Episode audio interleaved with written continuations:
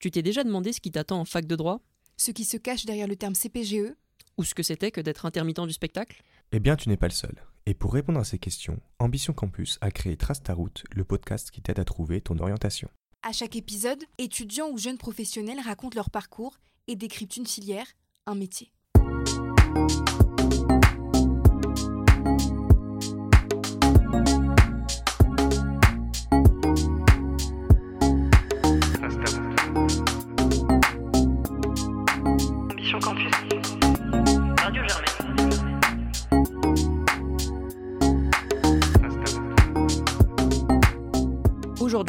Mathilde et Mélissa accueillent Isma et William pour nous parler des études de droit.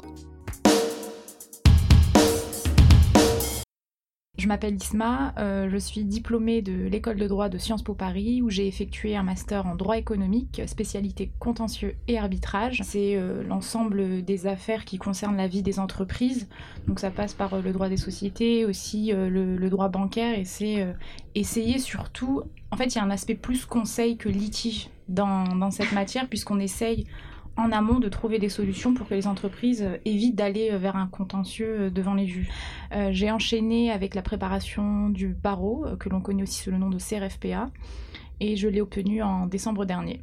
Salut à tous, je m'appelle William. Donc euh, j'ai eu mon bac en 2014, c'était un bac ES et ensuite je me suis dirigée vers un parcours que peu de gens connaissent qui s'appelle la prépa E ENSD1 qui est une prépa euh, qui offre euh, un cursus en droit et économie dans le but de préparer l'école normale supérieure de Rennes et ensuite grâce à un partenariat que j'avais avec ma classe préparatoire qui est celle du lycée Turgot à Paris, j'ai pu continuer mes études de droit à l'université Paris 1 Panthéon-Sorbonne et je suis actuellement en M1 de droit des affaires. Une fois que j'ai décidé que j'allais aller en droit, c'est-à-dire à, la toute fin de la terminale, à vrai dire, je savais que j'allais intégrer une fac de droit parce que c'est généralement les seuls parcours qui sont proposés aux étudiants en droit. Il n'y a pas vraiment d'école privée de droit. Vous en avez quelques-unes, mais euh, certaines dont les diplômes sont pas en fait euh, agréés par l'État. Sinon, généralement, le parcours, classique, c'est la fac de droit. Donc, je me suis renseignée sur les différentes universités qu'il y avait en Ile-de-France et euh, notamment à Paris. Et c'est en conversant en fait, avec une amie qui m'a parlé de son intention de postuler en prépa D1, qui est donc, comme je l'expliquais, une prépa droit économie. Et euh, ça m'a tout de suite intéressée parce que je souhaitais faire une prépa économique et commerciale à la base. Et puis euh, finalement, en abandonnant cette idée pour en voulant aller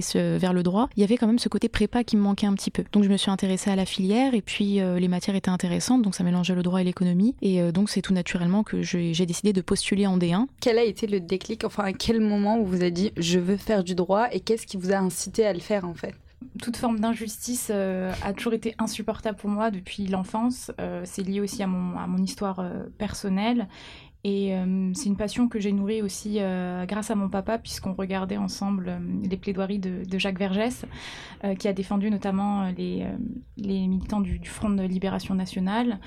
Et voilà, c'est une passion qui, est née dès l'enfance et qui a grandi avec le temps. Et je me suis toujours dit que je voulais me consacrer moi aussi à la défense de femmes et d'hommes ordinaires. J'avais un peu moins de conviction qu'Isma en entrant en, études de droit. À vrai dire, au lycée, j'envisageais en fait de faire une prépa ECE pour ceux qui connaissent. Donc, c'est des prépas euh, économiques et commerciales, voilà, pour préparer les grandes écoles de commerce, notamment lorsqu'on vient de, de, de filière ES. Et puis, euh, finalement, euh, même si je m'en sortais plutôt bien en mathématiques, j'ai commencé à m'intéresser, à m'intéresser euh, plus précisément en SES aux questions sociologiques, etc. Puis à, à me renseigner sur le droit. Et puis, j'ai vu qu'il existait une branche du droit qui s'appelait le droit des affaires, qu'on appelle aussi droit commercial. Et euh, ça permettait euh, d'allier en fait une dimension juridique qui, euh, je trouvais, était assez intéressante à découvrir, et la dimension économique qui me plaisait, euh, qui me plaisait bien au, au lycée. Donc voilà, c'est et puis ensuite c'est tout naturellement que, euh, au cours de mes quatre années de parcours, euh, j'ai fini par me spécialiser cette année en droit des affaires. Comment avez-vous euh, été orienté Euh, Est-ce que vous avez rencontré des gens, des élèves, des, des professeurs ou avez-vous été à des forums, des, des Au salons lycée et même euh, auparavant, j'étais convaincue que j'allais euh, aller à la fac euh, la plus proche de chez moi, une, fac en droit. Euh, Je voulais faire mes cinq années d'études, passer le concours des avocats et, exercer le plus rapidement possible. Puis j'ai eu deux, deux de mes professeurs en sciences économiques et sociales et en histoire qui m'ont conseillé, parce qu'ils voyaient l'intérêt que j'avais aussi pour les différentes matières, de ne pas me, spécialiser aussi rapidement et de pouvoir continuer en faisant euh, du droit euh, à euh, toucher un peu euh, à, à d'autres disciplines. Est-ce qu'il faut faire une filière en particulier au lycée pour rentrer dans le droit?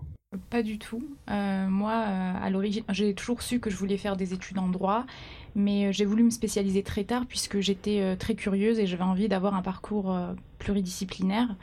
Euh, et c'est pour ça que Sciences Po se prêtait bien à cette euh, prétention que, j'avais. Euh, le droit, finalement, on n'en fait pas avant euh, les études supérieures. J'y avais euh, pas eu accès auparavant et euh, il a fallu attendre la deuxième année euh, véritablement à Sciences Po euh, pour pouvoir euh, y toucher un petit peu. Donc euh. Euh, En ce qui me concerne, ouais, je rejoins totalement l'avis de d'Isma. Quand j'étais en classe préparatoire, euh, c'était assez impressionnant d'ailleurs. On avait, euh, il me semble, à peu près un tiers de gens qui venaient de terminal S, un tiers qui venait de terminal L, et puis l'autre tiers qui venait de terminal ES. Et euh, les filières respectives de chacun des étudiants, en fait, n'a absolument pas déterminé euh, leur niveau et leur capacité à s'en sortir, à s'en sortir en droit. Donc, effectivement, non, il n'y a pas besoin de, se brimer ou, ou de se mettre à se paniquer par rapport à l'orientation qu'on a choisie. Toutes les orientations permettent de faire des études de droit brillantes. J'ai très longtemps pensé que oui, c'était euh, très certainement un handicap d'avoir commencé le, droit en master, puisque euh, j'avais l'impression qu'on allait être lésé dans la préparation des concours juridiques, mais finalement, euh, le fait que des étudiants comme moi aient pu aussi réussir le, concours du, barreau démontre bien l'inverse. C'est vrai que certains exercices, comme le commentaire d'arrêt, enfin, je parle vraiment de manière très, technique et pratique, la technique de la dissertation, on l'a moins travaillé, développé que les personnes qui ont été euh, à la faculté. Je vais être honnête avec vous. Par contre, moi, au sein de mon master, on faisait vraiment un travail d'avocat. On a appris sur le tas à rédiger des conclusions, euh, des assignations. euh, des assignations, euh, je précise, c'est la manière dont on peut saisir le juge d'un litige.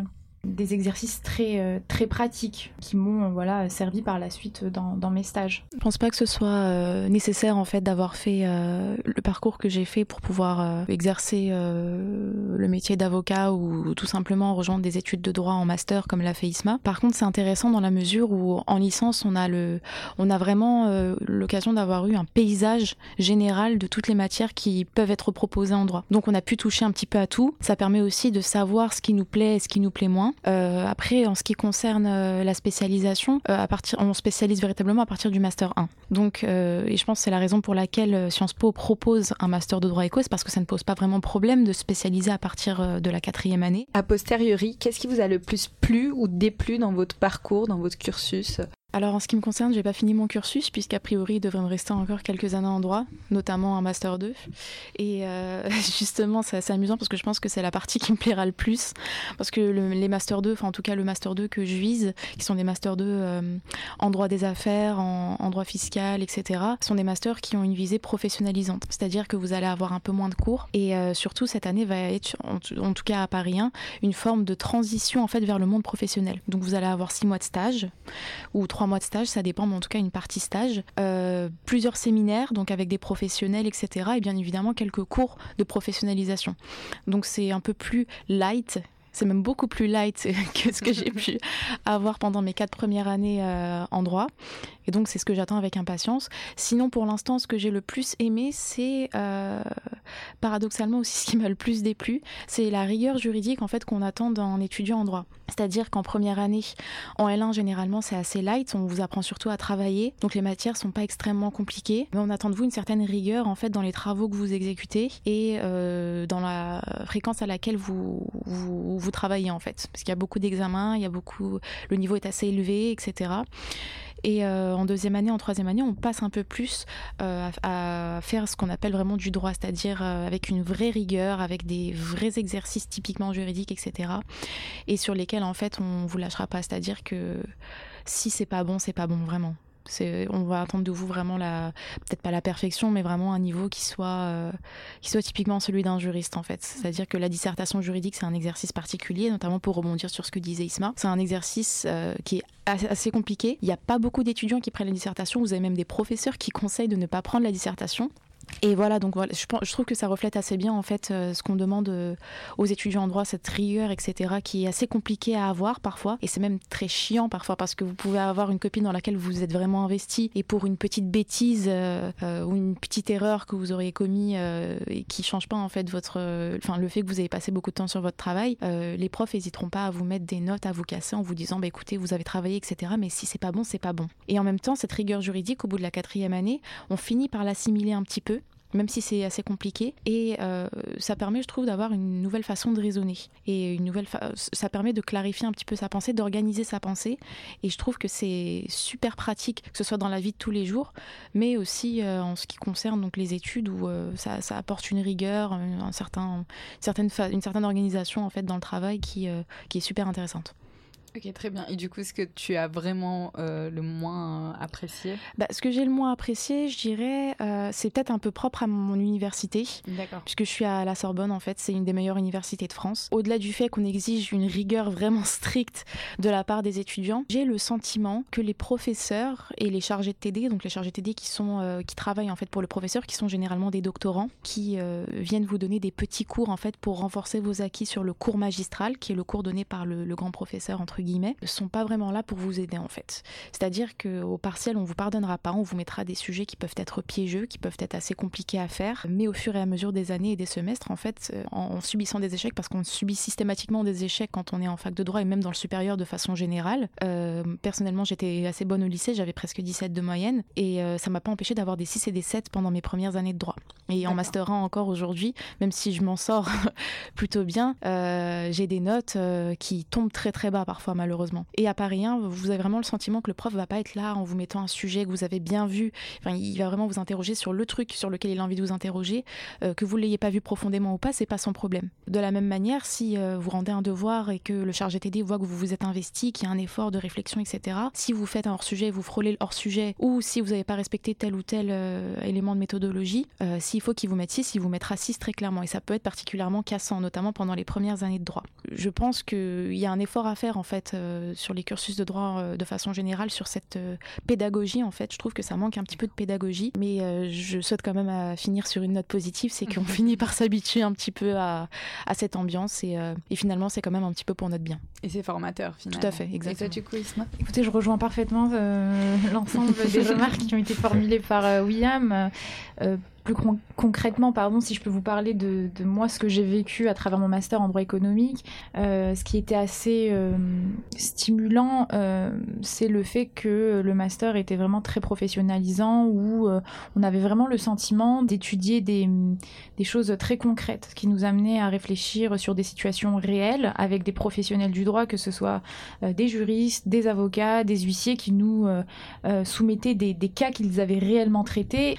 Euh, ce qui est aussi intéressant à travers ce master, c'est qu'il y a tout un, panel de, disciplines qui sont euh, liées au droit, qui sont enseignées, mais c'est aussi très frustrant, puisque euh, on est toujours pris par le temps et qu'il faut vraiment euh, étudier euh, un maximum de choses en un minimum de temps. Donc euh, c'est très intéressant de pouvoir euh, voir différentes choses, mais euh, de ne pas pouvoir aller au bout, ça nous laisse un petit goût euh, de frustration aussi. euh. Après, euh, j'insiste aussi sur ce qu'a dit euh, William euh, juste avant, c'est que hum, il faut pas avoir peur de l'échec, hein, puisque euh, inévitablement en droit, euh, on, on se mange des des sales notes et il faut pas voilà se le prendre personnellement puisqu'il faut adopter une rigueur juridique, une réflexion qui est attendue. Euh, c'est vraiment très froid, très rigoureux comme matière. On va vous demander euh, d'écrire euh, des conclusions et de bannir tout effet de style, de vraiment adopter une sobriété. On vous demande pas de faire des jolies phrases journalistiques. Les mots, ils ne doivent servir que la cause finalement. Ils doivent pas masquer ce, enfin ce pourquoi on va par exemple saisir un juge. Voilà, il faut aller droit au but. Il a pas le temps de, de regarder tous les effets de style qu'on lui propose. C'est pas un travail de, séduction avec les mots. Il faut vraiment se soumettre à cette rigueur. Parfois, on, a envie de résister, de se dire bah non, euh, c'est mieux comme ça, mais on finit par s'y faire. Et même il y a un côté aussi plaisant puisque euh, quand on finit par l'adopter cette euh, cette méthode, on résout plus facilement l'ensemble des cas que l'on nous soumet. On réfléchit plus rapidement. On a certains réflexes que l'on adopte. Puis puis c'est utile.